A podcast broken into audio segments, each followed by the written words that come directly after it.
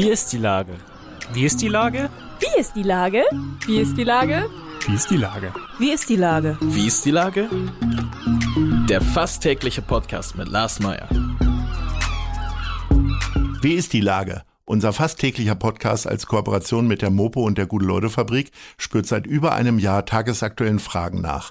Macher, Musikerin, Models, Mütter und Politiker, genauso wie Schwestern, Schüler, Schlachter, Freiberufler oder Helfer, also prominente Lenker oder unbekannte Denker, kommen knapp 15 Minuten zu Wort. Die Auswahl ist rein subjektiv, aber immer spannend und überraschend. Mein Name ist Lars Meyer und ich rufe fast täglich gute Leute an. Unser Partner, der das diese Woche möglich macht, ist das Discovery Dog. Direkt neben der Elfi erlebst du den Hamburger Hafen aus bisher ungesehenen Perspektiven mittels modernster Virtual Reality Technologien, Projektion und Live-Simulation. Das war Werbung. Herzlichen Dank. Heute befrage ich den Chef der Behörde für Verkehr und Mobilitätswende, Agnes Tjax. Ahoi, Agnes. Moin, Lars. Lieber Agnes, in der letzten Woche bist du vom Radfahrer zum Visionär des Hauptbahnhofs geworden. Zusammen mit der Bausenatorin Stapelfeld hast du den Entwurf für den neuen Hauptbahnhof vorgestellt. Die Reaktionen waren sehr positiv, ist ja auch nicht immer so in der heutigen Zeit. Mhm. Nur wann er kommt und wie teuer das wird, weiß noch niemand. Äh, kannst du den Zeitraum so ein bisschen einschränken? Werden wir beide noch äh, auf dem neuen Bahnhofsgelände flanieren? Ja klar, das werden wir auf jeden Fall tun. Ähm, es ist aber auch so, dass man wissen muss, dass ähm, obwohl das seit vielen, vielen Jahren überfällig ist, ähm, es Baumaßnahmen rund um den Hauptbahnhof gibt, die dort vorangehen muss, bevor wir diese neue Bahnhofshalle errichten können. Und das betrifft insbesondere die Altenmannbrücke und die Steintorbrücke. Die sind beide kaputt und müssen ausgewechselt werden.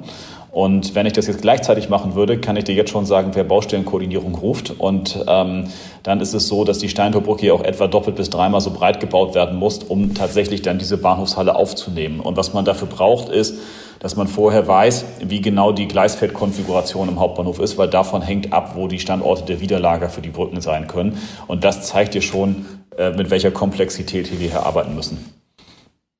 Hei, hei, hei, hei. Also äh, ich würde tatsächlich bei den ganzen Begriffen, die du gerade gesagt hast, äh, ja schon aussteigen. Wie ja. wuselst du dich denn da so rein? du, ich habe noch gar nicht angefangen, über das Stumpfgleis 15 zu reden, was äh, im Deutschlandtakt etabliert ist, es in Hamburg auch mal gab, aber durch den Tiefbunker getrieben werden müsste.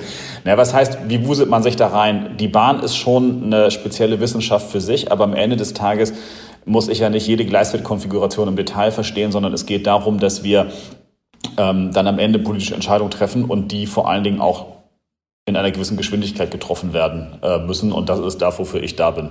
Und das andere können die Fachleute.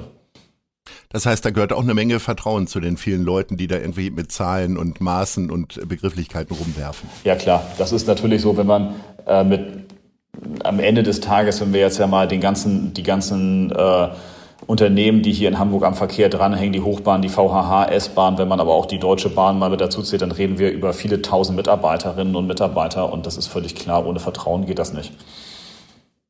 Aber trotzdem dreut natürlich ein riesiger Verkehrsstau. Wenn ich mir vorstelle, dass die Leute von der ähm, A7 über die Elbbrücken alle Mann reinkommen, äh, am Hauptbahnhof ja dann vorbeigeführt werden und gleichzeitig natürlich äh, die Bahn und die S-Bahn äh, ja auch alle weiterhin fahren sollen. Wie funktioniert das? Oder wird das dann möglicherweise auch verlegt nach Harburg und dann müssen wir alle irgendwie äh, von Harburg aus wieder in die City kommen?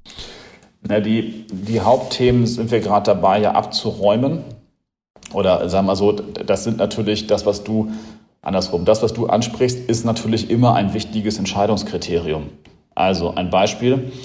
Ähm, dadurch, dass wir den, ähm, die Sanierung der Freihafen-Elbbrücke gestoppt haben, kommen wir überhaupt erst in die Lage, eine Umfahrung für die Bahn-Elbbrücken zu bauen, die nicht über die S-Bahn-Gleise geht und damit die S-Bahn für vier Jahre lang äh, aus Harburg naja, sag ich mal, sehr stark einschränkt. Äh, dadurch, dass wir uns für ein Modell der Sternbrücke entschieden haben, ähm, das im Gegensatz zu vielen anderen Modellen nicht wirklich lange Sperrpausen auf der Straße und auf der Bahn äh, beinhaltet, äh, minimieren wir die Thematiken und dadurch, dass wir uns nicht für eine Vollüberdeckelung des Südfeldes entschieden haben, ähm, sparen wir ungefähr 10.000 Sperrstunden ein. Das heißt, in all diesen Entscheidungen ähm, wird das natürlich mit berücksichtigt. Okay. Sag mal, ähm, Es gibt ja zwei Themen in dieser Stadt, äh, Corona und Stau. Mhm. Ähm, du müsst dich gerade ab, äh, ganz viele Kilometer Radfahrwege besser und sicherer zu machen. Mhm. Sind denn Autofahrer einfach lauter als Radfahrer oder wie kommt dieses viele Ungemach? Wie erklärst du dir das? Ist ja wahrscheinlich eine ganze Menge Psychologie dabei. Ja klar, der längste Stau ist immer der, in dem ich selbst stehe. Und ich meine, ehrlicherweise habe ich auch noch keinen gefunden, der gerne im Stau steht. Ich übrigens auch nicht. Also das muss man schon so klar sagen. man ja kann Podcasts hören im Stau. Ja, das aber das könnte der einzige Vorteil sein. ja, wir können uns zuhören. Aber nein, es ist, Stau macht ja keinen Spaß. Das muss man so klar sagen. Wir haben aber auch ähm, jetzt ja in letzter Zeit eine Berichterstattung gehabt, die nochmal sehr klar Folgendes gesagt hat. Es gibt eine ähm, den Goldstandard der weltweiten Mobilitätsstudie, das ist die INRINGS-Studie, das ist ein Mobilitätsdatenanbieter. Und der hat sehr klar gesagt, in Hamburg gibt es äh, nach äh, viel weniger Stau als in München, als in Berlin, also in den vergleichbaren deutschen Großstädten. Und wir liegen mit, ich glaube, 47 Stunden Stau etwa auf dem nicht oder nicht weit entfernt vom deutschen Durchschnittslevel, äh, so dass von 40 Stunden. Die 47 Stunden Stau am Tag oder? Nee, im Jahr. Worauf bezieht sich das? Das bezieht sich im Jahr auf, auf das Jahr. Ach so, jeder Bürger steht ja. 47 Stunden im Stau. Ja, in Hamburg. In, in, München ist ja. das, bist du glaube ich bei 79, das müsste ich dem Detail nochmal nachreichen. Ich glaube, ja, in Berlin bist du bei. Wir machen hier keinen Faktencheck, wir reden ja nur. 67 und in Hamburg bist du bei 47. Und du musst ja die, die, die, die äh, Städte mal ein bisschen miteinander vergleichen. Und nach Hamburg kommt dann, glaube ich, ähm, ich reich's dir nach, aber ich glaube, das nächste ist dann mhm. Pforzheim mit 46 Stunden. So, also, wo du dann merkst, eben, da bist du dann in anderen Ligen unterwegs und wir reden ja hier über Großstädte und ähm, da steht Hamburg auch im europäischen Vergleich ehrlicherweise gar nicht so schlecht da. Jetzt komme ich noch mit einer anderen Zahl. 40 Euro pro Jahr äh, wird ähm, pro Bürger für Radfahren ausgegeben. Mhm. Das hört sich jetzt erstmal nicht viel an, oder? Äh, doch, das ist viel. Und zwar ist das so, der Bundesverkehrs, äh, also der, ähm, wie heißt das Ding hier, der, der Radverkehrs, das Rad, der Radverkehrsplan des Bundes hat als Zielwert 30 Euro den Einwohner. Mhm. Und ähm, den erreicht übrigens fast keine deutsche Stadt, außer wir. Und Kopenhagen hat im langjährigen Mittel ähm, 40 Euro den Einwohner ausgegeben, um sich zur Fahrradstadt zu transformieren. Ähm, allerdings haben wir das jetzt auch erst ein Jahr geschafft, 40 Euro wirklich tatsächlich auszugeben. Das heißt, ähm, wir müssen das jetzt nochmal äh, also auf dem Niveau verstetigen. Ähm, aber das zeigt eben, 40 Euro ist schon ein äh, guter und passabler Wert.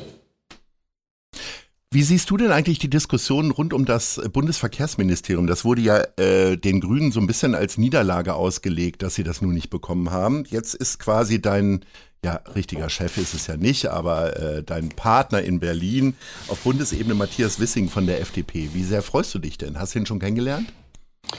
Also im ersten Moment war ich schon sehr enttäuscht. Ähm, es ist dann aber auch so, ähm, Politik ist nun mal ein Prozess und eben auch ein Aushandlungsprozess und deswegen müssen wir eben damit jetzt auch umgehen. Ähm, und wir haben am Rande der Verkehrsministerkonferenz mit Herrn Wissing geredet und äh, ich hatte dort einen ähm, positiveren Eindruck, als aufgrund der erstmaligen Äußerung vielleicht man auch haben hätte können. Wann äh, seht ihr euch denn das erste Mal? Wir haben ja im Kamingespräch miteinander gesprochen. Es ist halt so, dass die Verkehrsministerkonferenz wie im Prinzip alles andere ja auch momentan digital tagt. Ähm, ja. Und insofern. Und das äh, Kamingespräch findet dann auch per Zoom statt, sozusagen. Quasi, ja. Und dem, als Bildhintergrund hat man dann einen Kamin. Als Bildhintergrund, es gibt die VMK-Vorsitzende, Frau Schäfer aus Bremen, die hat in der Tat einen Kamin im Wohnzimmer stehen und äh, die verschickt vorher dann ähm, Weine aus dem Bremer Ratsweinkeller, sodass jeder Minister sich zumindest ein bisschen in Bremen willkommen fühlt und ähm, nebenbei dann äh, Bremer äh, äh Ratswein trinken kann.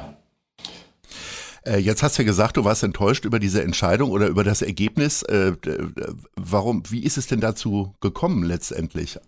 Was hast du denn da gehört? Oder wird dir das eigentlich erklärt von der Parteispitze oder hast du es dann als treuer Parteisoldat so entgegenzunehmen?